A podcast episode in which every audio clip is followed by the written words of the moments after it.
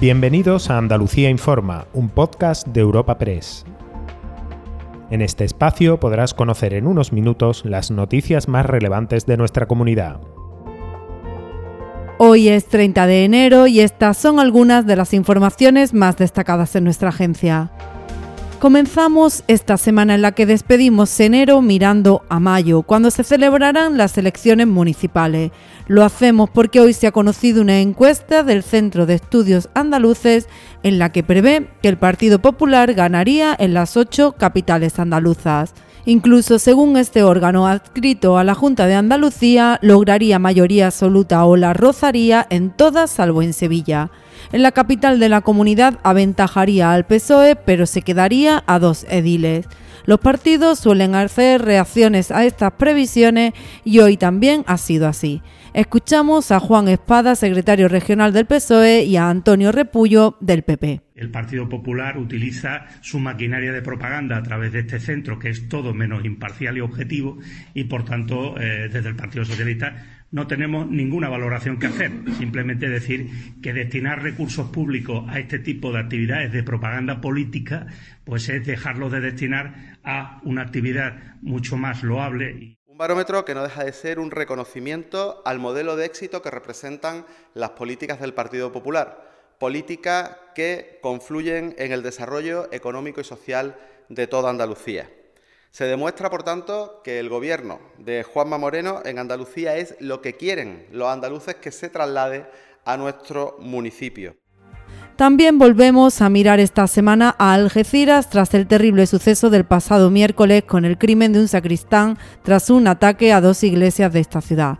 Con el detenido en la Audiencia Nacional, la familia de Diego Valencia ha pedido en una carta honrar su memoria manteniendo la convivencia pacífica que siempre ha caracterizado a este municipio.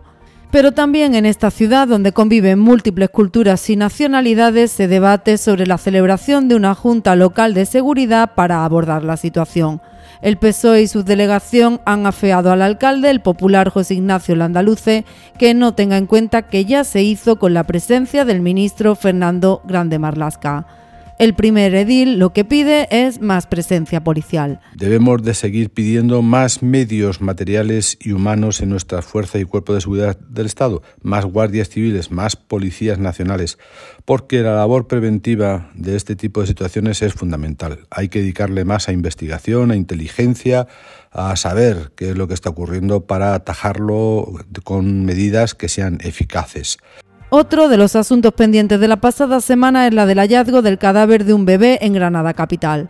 El delegado del Gobierno, Pedro Fernández, ha detallado hoy algunos datos de esta investigación. Pendientes de los exámenes de, laboratorio toxicológicos que puedan determinar la causa real de la muerte, lo que sí parece que hay constancia que efectivamente eh, tuvo, estuvo vivo, ¿no? Es, un, bebé que, tuvo vida y que por lo tanto pues murió de forma violenta.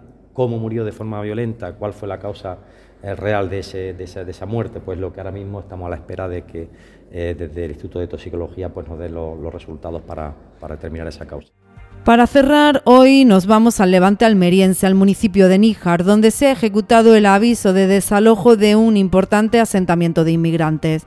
En él se encontraban unas 500 personas y solo 60 de ellas se han subido a los autobuses fletados para ser realojados en una nave de un polígono industrial. La mayoría emprendía un camino a pie con destino incierto, llevando a cuesta sus pertenencias y en busca de alojamiento en otro asentamiento o con amigos o familiares.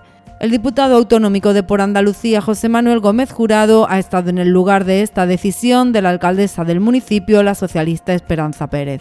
Y lo que estamos viendo ahora mismo es que se están llevando a las personas, están subiendo en un autobús y ellos mismos están diciendo que tienen miedo, que no saben dónde van, que no saben dónde se lo van a llevar, no les han dado explicaciones. Aquí solamente hay una trabajadora social para todo, para llevarse a toda la gente. Y claro, obviamente mucha gente que no, que no está dispuesta a irse porque no saben dónde van a ir, no saben cuál es la alternativa habitacional, no saben absolutamente nada, ni siquiera saben en el sitio donde se van a ir. Le han explicado muy por encima que, bueno, que tienen un sitio determinado, pero en realidad no, no tienen mayor información que esa ni, ni nadie más echándoles un cable. Recuerda que puedes encontrar estas y otras muchas noticias en la sección de Andalucía en nuestra web europapress.es.